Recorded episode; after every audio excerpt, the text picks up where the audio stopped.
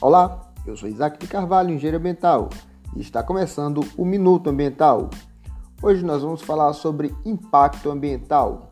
O conceito básico de impacto ambiental está previsto no CONAMA 001 de 86, que diz o seguinte: impacto ambiental é qualquer alteração das propriedades físicas, químicas e biológicas do meio ambiente causada por qualquer forma de matéria ou energia resultante das atividades humanas que direta ou indiretamente afetem a saúde, a segurança e o bem-estar da população, as atividades sociais e econômicas, a biota, as condições estéticas e sanitárias do meio ambiente e a qualidade dos recursos ambientais.